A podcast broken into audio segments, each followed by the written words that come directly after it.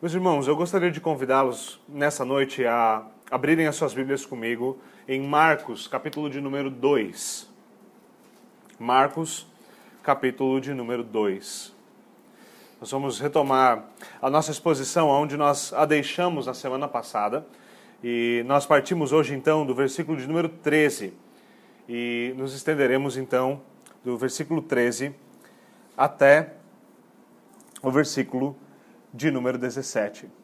Marcos, capítulo 2, do versículo 13 até o versículo de número 17. Eu vou fazer a leitura da palavra de Deus e peço que vocês ouçam com atenção e com fé. Eis a palavra do Senhor. Jesus saiu outra vez para a beira-mar. Uma grande multidão aproximou-se e ele começou a ensiná-los. Passando por ali, viu Levi, filho de Alfeu, sentado na coletoria e disse-lhe: Siga-me, Le... siga-me. Levi levantou-se e o seguiu. Durante uma refeição na casa de Levi, muitos publicanos e pecadores estavam comendo com Jesus e seus discípulos, pois havia muitos que o seguiam. Quando os mestres da lei, que eram fariseus, o viram comendo com pecadores e publicanos, perguntaram aos discípulos de Jesus: Por que ele come com publicanos e pecadores? Ouvindo isso, Jesus lhes disse: Não são os que têm saúde que precisam de médico, mas sim os doentes. Eu não vim para chamar justos, mas pecadores. Amém. Vamos orar. Senhor, nós pedimos a iluminação do Teu Santo Espírito, para que Teu povo possa ouvir a voz do bom pastor, apesar deste pastor. Quanto a este pastor, Senhor, dá-me graça para que eu anuncie a tua palavra com fidelidade, para que o Senhor seja glorificado, a tua igreja seja edificada e que o teu evangelho avance sobre a terra. É pelo que nós oramos em nome de Jesus Cristo. Amém.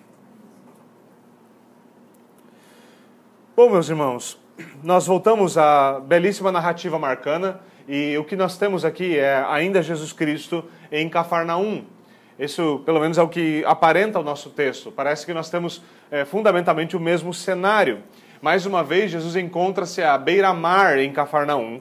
E dessa vez parece que algumas coisas estão significativamente diferentes. Na última semana nós vimos que o Filho do Homem ele tem poder para perdoar pecados. Enquanto o cenário vai continuar o mesmo, ainda assim o que muda significativamente é a intensidade, é a intensidade do confronto que começa agora a, a, a, se levantar contra Jesus Cristo, não somente nos corações daqueles que são seus inimigos, mas agora começa a tomar uma forma vocal, começa a ser audível. O que acontece é, nessa passagem é algo bastante, bastante peculiar. Essa é mais uma vez um chamado. O Senhor chama mais uma pessoa para segui-lo, mais um homem é chamado a seguir Jesus Cristo. Nós já vimos é, que o Senhor chamou alguns discípulos de forma bastante peculiar no primeiro capítulo. E agora, nesse segundo capítulo, ele volta a fazê-lo, e isso é, está entre algumas narrativas. E o que acontece, entre algumas situações, desculpe, e o que acontece aqui é, é, significativo. O versículo 13 nos diz que Jesus sai outra vez para beira-mar. Ele já esteve ali, e daquela primeira vez, talvez vocês vão se lembrar, no capítulo de número 1, as pessoas afluíram em direção a Cristo exatamente porque eles estavam interessados no seu dom de cura, na sua capacidade de curar, no seu poder divino para curar doenças e para expulsar demônios a chamada, o chamado poder de Cristo, aquele poder que havia sido anunciado lá no começo do capítulo 1 por João Batista, o poder do batizador com o Espírito Santo. Eles estavam interessados nisso. E Jesus Cristo desvia o seu, seu ministério dessa função e ele diz com bastante clareza: o meu papel não é o de um milagreiro, o meu papel é pregar o evangelho de Jesus Cristo. Marcos deixa isso encabeçado de maneira exímia no primeiro versículo. Esse é um livro sobre o Evangelho, sobre as boas novas, sobre a notícia da vitória de Jesus Cristo, de como ele venceu, de como ele triunfou. E Jesus Cristo, então, tem interesse primário nessa realidade de pregação. O que acontece aqui é que Jesus volta outra vez para beira-mar, mais uma vez uma grande multidão aproxima-se dele. E dessa vez Jesus começa a ensiná-los. Aparentemente, o que o texto sugere é que eles estão agora é, passíveis do ensino, eles não estão mais interessados somente naquilo, mas eles passam a lhe dar ouvidos. E embora isso seja um tanto quanto peculiar e uma mudança um tanto quanto significativa, o nosso texto não vai, é, é, não usa isso como o ponto central do que está acontecendo. Ele simplesmente é como se fosse o cenário pintado atrás daqueles dois que vão tomar o cenário primeiro, aqueles que vão subir ao palco primeiro. O cenário é mencionado simplesmente porque algo aconteceu enquanto Jesus estava passando por ali.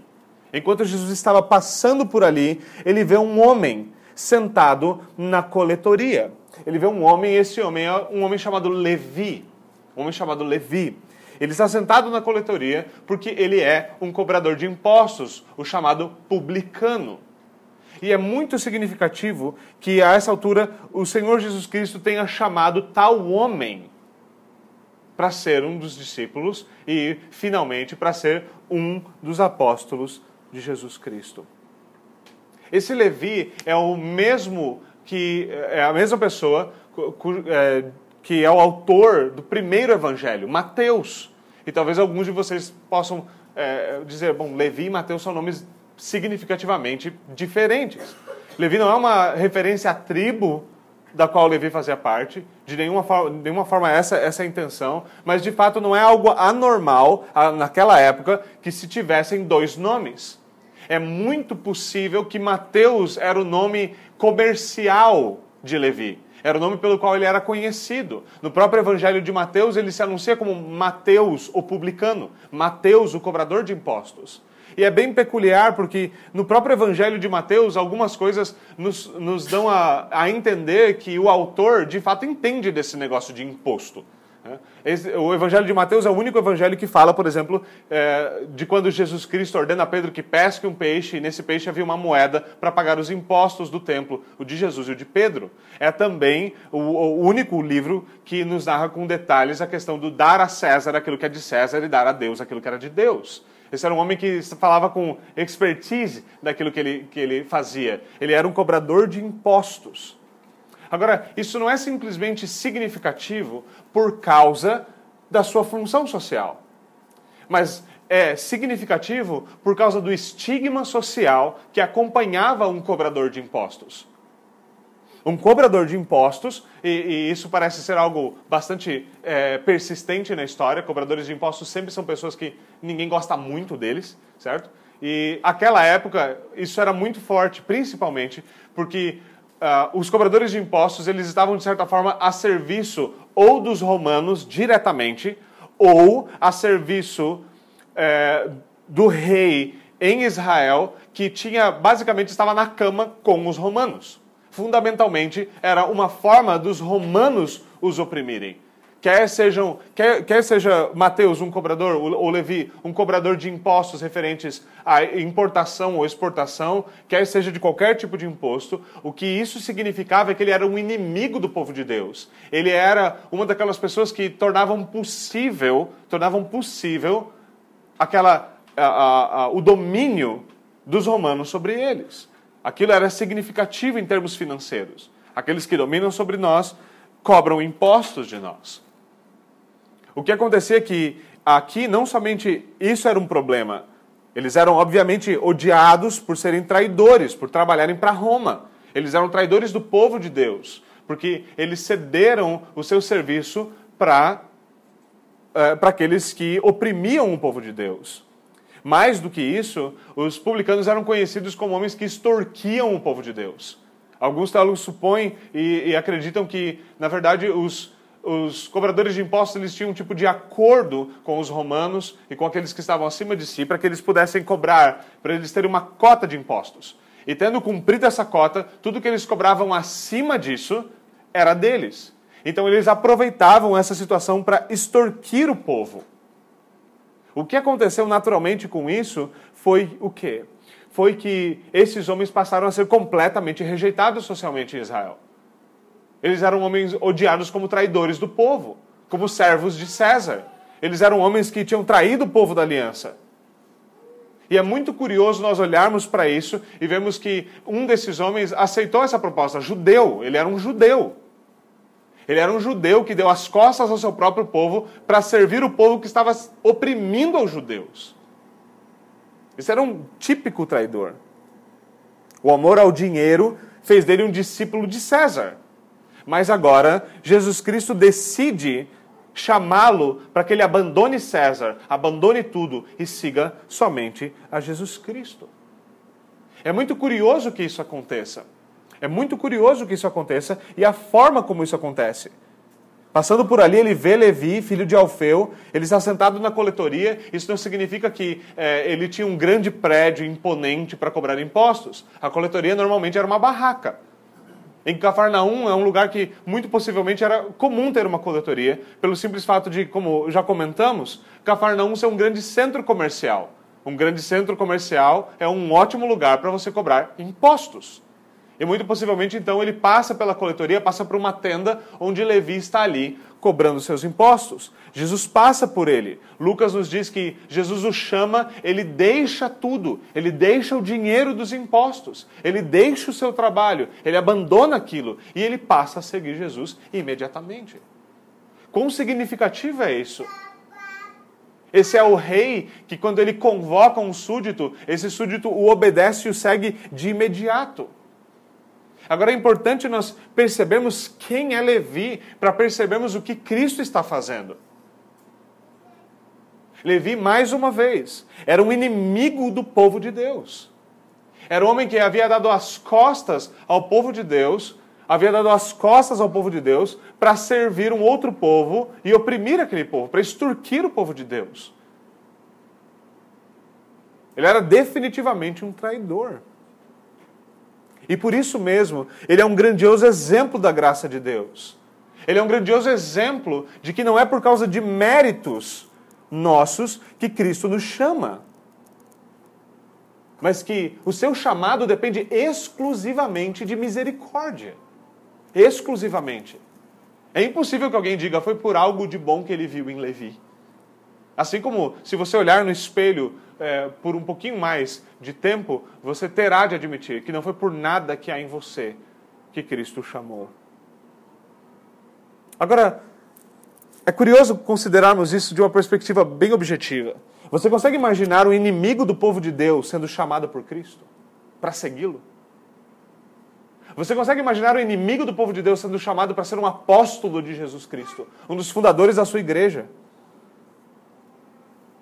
Veja, Levi era um membro da comunidade do pacto. Ele era um traidor da comunidade do pacto. Essa é uma situação um, tanto quanto significativa. Como membro do povo do pacto, inimigo do povo de Deus, Cristo chama e ele responde ativamente a esse chamado. E isso é algo que continua acontecendo. A identidade formal e nominal de Levi era de uma ovelha de Deus mas a sua vida era como de um porco do demônio.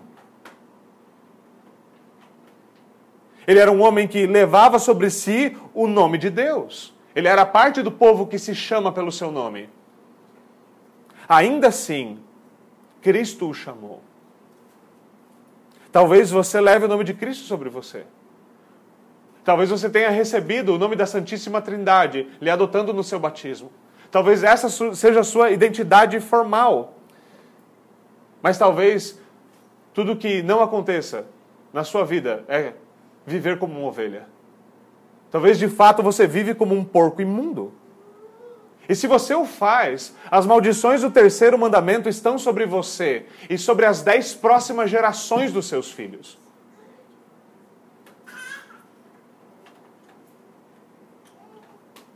Talvez você provou, como diz Hebreus, os poderes do mundo vindouro. E ainda assim, você pisa o sangue do pacto. E é importante que você saiba que não há outro sangue. Não resta um outro sacrifício. Se isso é verdade, as maldições do pacto de Deus estão sobre você. E a pergunta é: se Deus é contra você, o que será de você? Mas ainda assim, Jesus Cristo chama pecadores. E talvez não há pecadores piores do que cristãos hipócritas, do que porcos em pele de ovelha, do que homens que tomam sobre si o nome de Cristo, mas adoram a qualquer outro Deus, especialmente a si mesmos. Nada é pior do que um cristão hipócrita, e ainda assim, esse texto nos lembra que Deus salva pecadores arrependidos.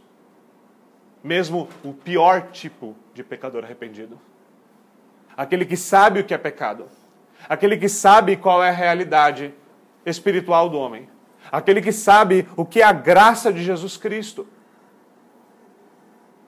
Levi era esse homem que, sendo parte do povo de Deus, não vivia de fato como parte do povo de Deus. E ainda assim Cristo chama. E se dentre nós há hipócritas, em grau elevado, todos nós em algum grau somos. O chamado de Cristo para nós é o mesmo. Que nós abandonemos a nossa hipocrisia. Que nós abandonemos o nosso pecado. Que nós sigamos após Cristo e vivamos de acordo com o seu santo evangelho. É muito curioso que Cristo faça isso. E é muito curioso que esse homem então levanta e segue a Cristo que o Senhor simplesmente demole qualquer resistência e o atrai a si. E é isso que o Senhor faz com pecadores, mesmo com os piores tipos de pecadores. E agora a narrativa toma uma, uma virada um tanto quanto peculiar a partir do versículo de número 15, versículo 15 e 16. Ele nos diz: Durante uma refeição na casa de Levi, muitos publicanos e pecadores estavam comendo com Jesus e com os seus discípulos. Publicanos e pecadores. Essa descrição aqui parece tomar, de uma certa forma, a, a, ideia que os fariseus tinham de pecadores. Essa é uma possibilidade. Que esses pecadores aqui são aqueles que não eram fariseus, que não viviam nos termos dos fariseus. Aqueles que não eram tão puros quanto os fariseus. Aqueles que não eram, que não guardavam a lei e as invenções dos fariseus. Esses eram chamados pecadores. É muito curioso o que acontece aqui, porque Levi parece usar a sua influência como um publicano para atrair outros publicanos para ouvir Cristo. E é muito curioso, Lucas nos diz que o que nós temos aqui é uma festa. É uma festa. E Jesus está lá. Isso é para o terror de todo pietista. É exatamente o que está acontecendo. Marcos está nos dizendo que Cristo não somente chama pecadores, mas ele mesmo festeja com pecadores. Durante essa refeição, esses publicanos e pecadores estavam comendo com Jesus, com seus discípulos. Haviam muitos que o seguiam. E quando os mestres da lei e fariseus o viram comendo com os pecadores e com os publicanos, eles perguntaram aos discípulos de Jesus Ora, o que é que está acontecendo? Como assim ele come com essas pessoas? A relação da refeição era essa relação específica do qual você podia deduzir que havia uma relação entre aquelas pessoas. Assim como o pai se senta à mesa e reúne os seus filhos ao redor dela, a ideia de uma refeição trazia essa ideia, e, e, na verdade ela continua trazendo, de comunhão, de amizade, de camaradagem. Normalmente você não convida os seus inimigos para ir jantar, comer alguma coisa e tomar alguma coisa. E o que acontece aqui é isso. Levi dá essa festa, esses publicanos se ajuntam e Jesus então vai até essa festa. É peculiar para alguns, Jesus não era um monge, ele não viveu num mosteiro. Ele estava lá com esses homens, ele viveu entre pecadores. Agora veja, é exatamente aqui que está a diferença. Ele viveu entre pecadores, não como pecadores. Ele estava de fato lá com eles, mas ele não era um deles.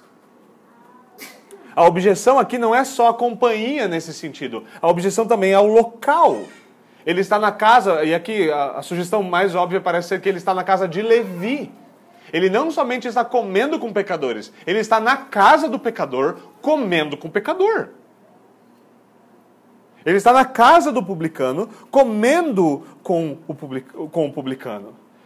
E pior, ele está festejando com publicanos e pecadores. pietistas, piores do que fariseus, reclamariam porque havia boa comida e boa bebida na, na, na festa. O impiedoso não faria essas coisas. Ele se manteria puro, ele seria zeloso.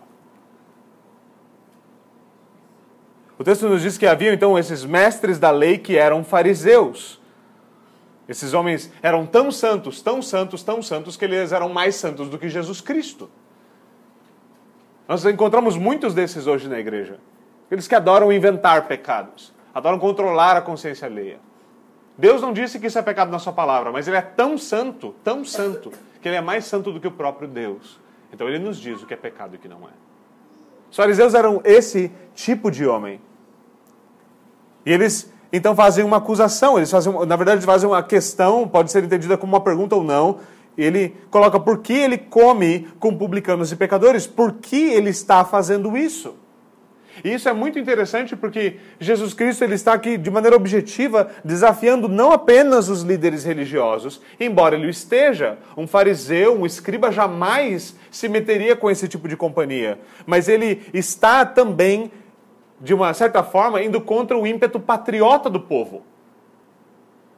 Ele está indo e comungando de uma certa forma com aqueles que são considerados inimigos do povo.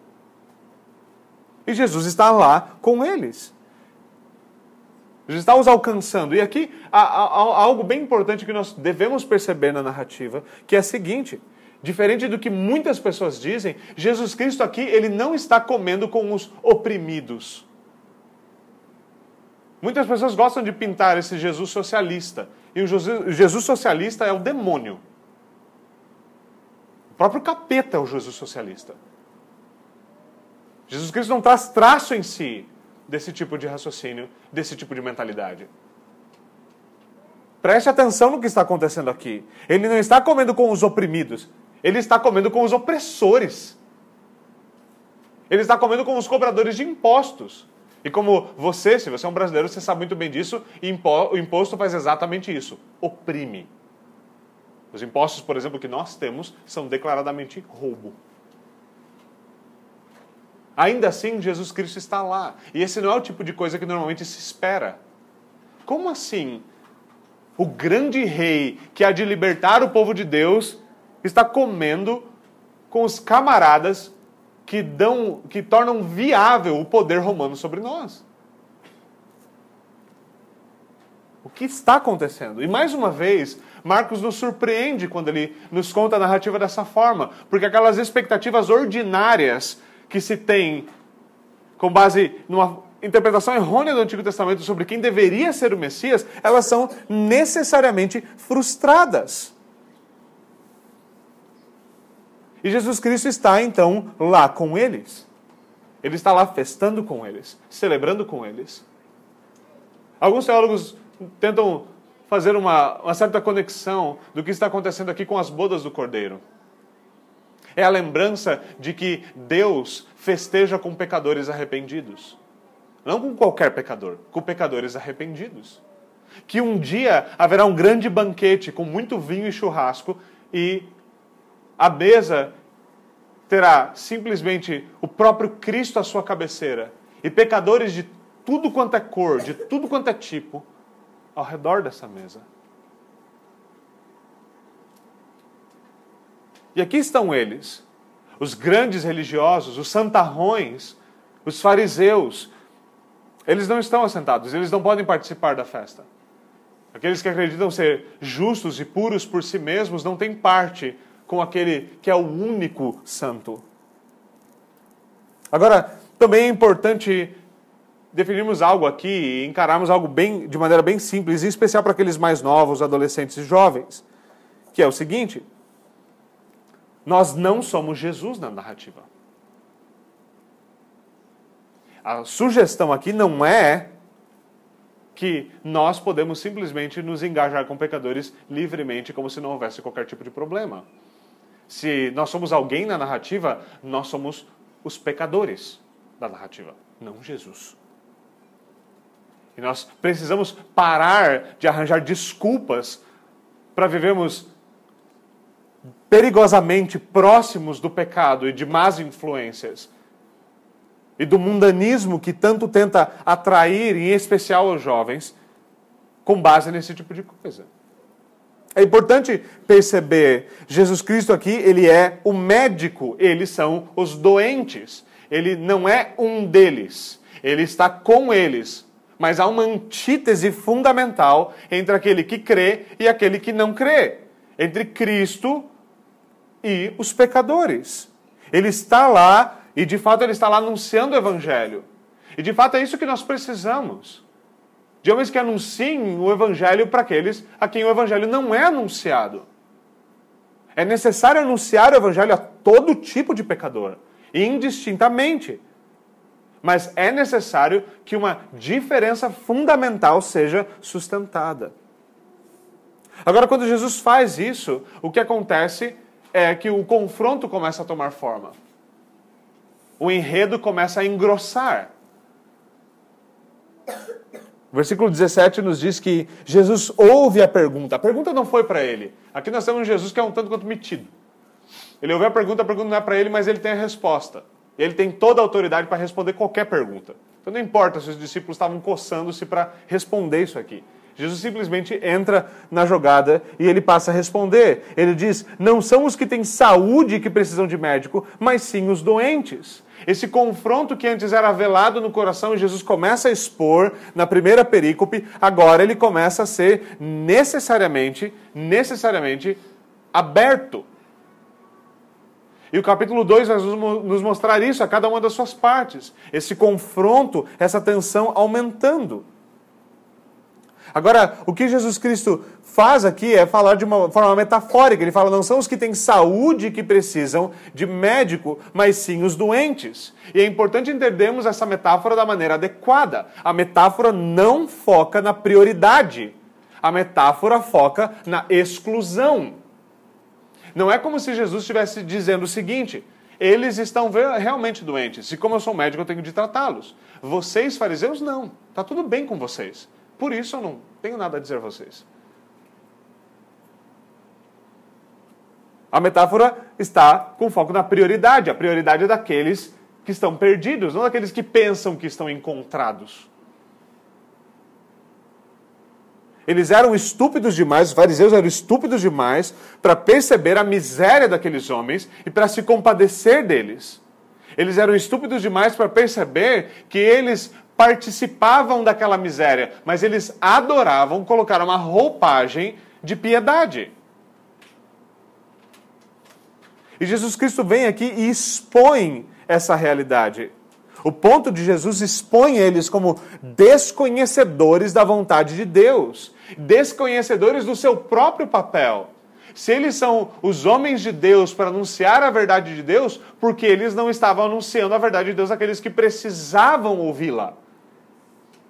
Porque eles estavam fazendo nojinho para com eles, em vez de chamá-los ao arrependimento.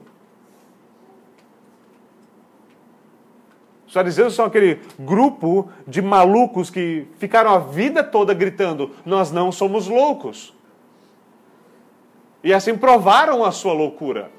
São aqueles que ficaram gritando: Nós somos puros, nós somos os puritanos da nossa era. E provaram que eram imundos. E o ponto de Jesus não podia ser mais claro. O médico deve atender aqueles que estão doentes. Nós não precisamos de muita inteligência para perceber o que ele está falando. De maneira muito simples, o que ele está dizendo é o seguinte: se você chegasse doente do médico e o médico colocasse uma placa lá fora e dissesse: Eu sinto muito, nós só atendemos pessoas sãs. É, são as regras. Pode ir embora. Qualquer um de nós ficaria embasbacado com o que está acontecendo. Isso levanta mais uma vez uma questão fundamental. Jesus Cristo diz: Eu não vim para chamar justos, mas pecadores. Aqueles eram homens inimigos do povo de Deus e que tomaram sobre si, abraçaram o estigma de que eram pecadores, publicanos, inimigos, alheios Diferente dos fariseus, eles estavam prontos a reconhecer o seu pecado. Eles estavam prontos a perceber quem eles eram. Eles Os fariseus eram aqueles que criam que por causa da sua tradição, por causa dos seus atos externos, eles estavam saudáveis. E por eles crerem que estavam saudáveis, mesmo sendo podres, eles foram desprezados pelo médico dos médicos. Esse é um médico que a sua primeira ação é convencer os seus pacientes, os seus clientes, de que eles estão mortos. E ninguém, nenhum de nós, pode se chegar até Cristo até que nós reconheçamos a nossa doença. A nossa doença é hereditária por causa de Adão, a nossa podridão por causa da nossa própria vontade, a multidão dos nossos pecados. Gosto de pensar nisso nos termos de Paulo. Paulo fala que ele considerou tudo como esterco comparado a Cristo. E aqui o que Jesus nos lembra é que é necessário que nós reconhecemos que nós somos esterco para que possamos ser tratados por Cristo. De outra forma, ele fará como sua ameaça em Malaquias. Ele catará o esterco dos animais, esfregará nas nossas fuças e nos jogará fora e nos queimará para sempre. Deus salva pecadores. Ele festeja com pecadores e ele cura pecadores. Ele salva pecadores. Ele é um grande médico. Ele é o grande médico que veio dar a sua própria vida pelos seus pacientes. Ele é o grande médico que veio comunicar vida que veio salvar mortos, justificar condenados, lavar sujos. Ele é o grande médico que veio cobrir de glória aqueles que eram cobertos de vergonha por causa dos seus pecados. Mas o seu primeiro passo, o seu primeiro chamado, como o capítulo de número 1 nos deixa explicitamente claro, é: arrependam-se, pois é chegado a vós o reino dos céus.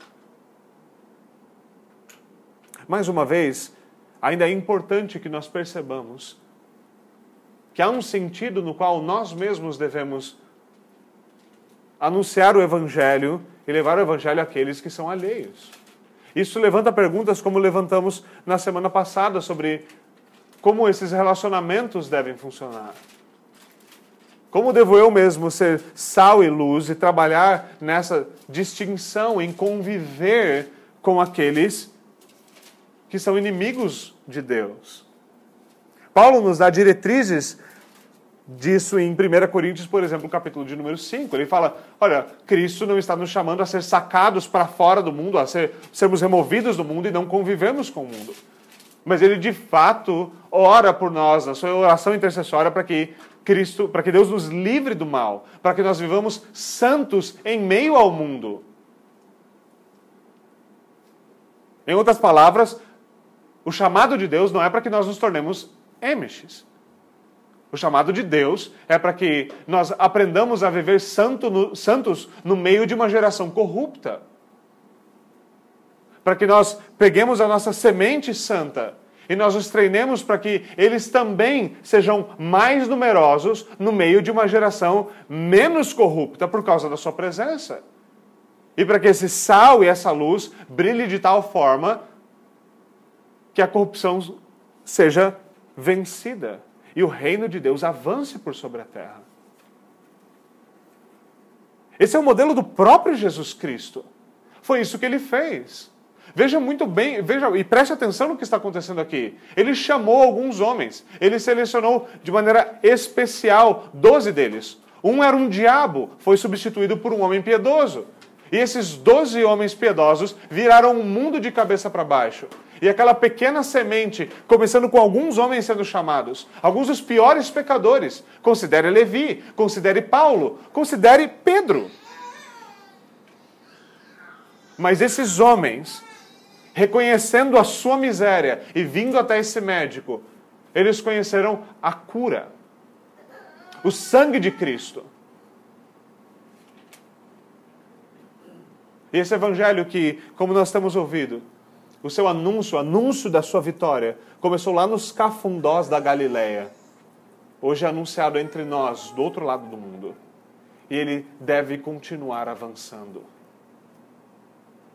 Ele deve continuar avançando. Nós mesmos devemos ter certeza de que esse reino avança no nosso coração. Ter certeza de que nós mesmos não vivemos na comunidade do pacto, mas não vivamos entre o povo de Deus como inimigos no povo de Deus. Nós devemos zelar pelo nosso próprio coração, para que o nosso coração se dobre a Cristo. Como o próprio salmista ora, Senhor, dá-me um espírito pronto a te obedecer, então eu ensinarei aos pecadores os teus caminhos. A ênfase com o próprio Levi, como foi com os demais discípulos, é depois com o próprio Pedro, a seguinte: nós somos chamados primeiro a sermos cristãos, a ser verdadeiramente cristãos, para que então nós façamos em nome de Cristo.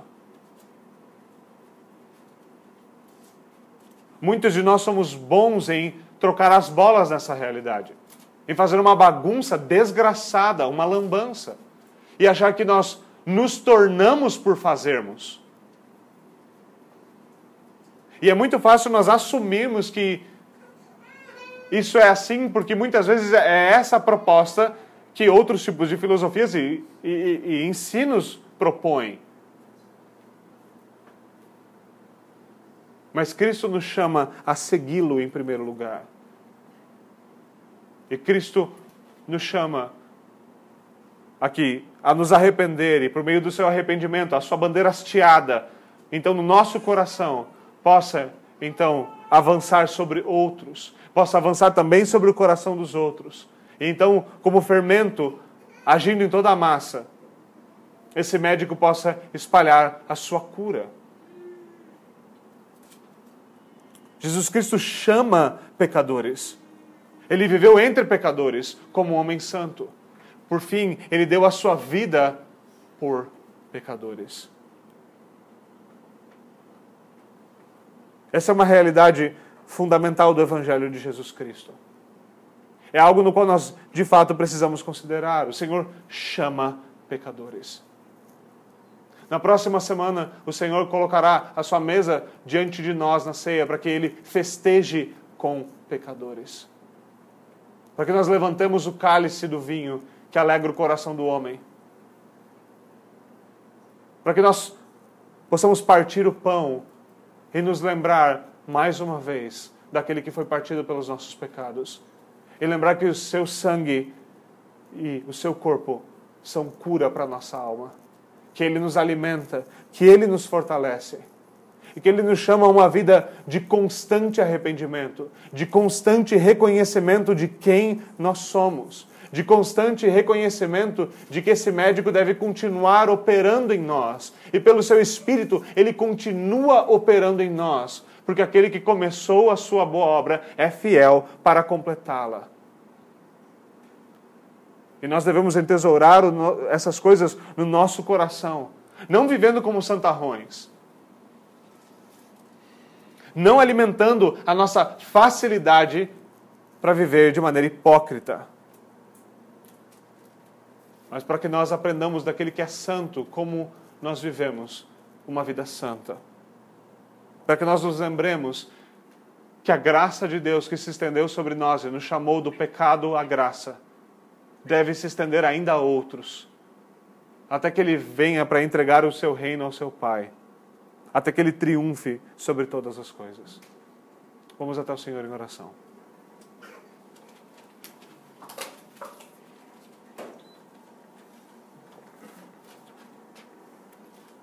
Senhor, nós te agradecemos pela tua palavra. Nós te agradecemos, Senhor, pela tua misericórdia em chamar pecadores, em despertá-los da morte. Nós te agradecemos, Senhor, porque o Senhor chama até mesmo aqueles que, tendo conhecido a tua graça, se rebelam. E o Senhor os quebra de maneira amorosa e firme para fazê-los novamente. Nós oramos para que o Senhor opere no nosso meio, para que o Teu Santo Espírito opere em nós e então opere através de nós. Por favor, Senhor, aplica a tua palavra ao nosso coração. Ensina-nos a viver de acordo com ela. É o que nós oramos em nome de Jesus Cristo. Amém.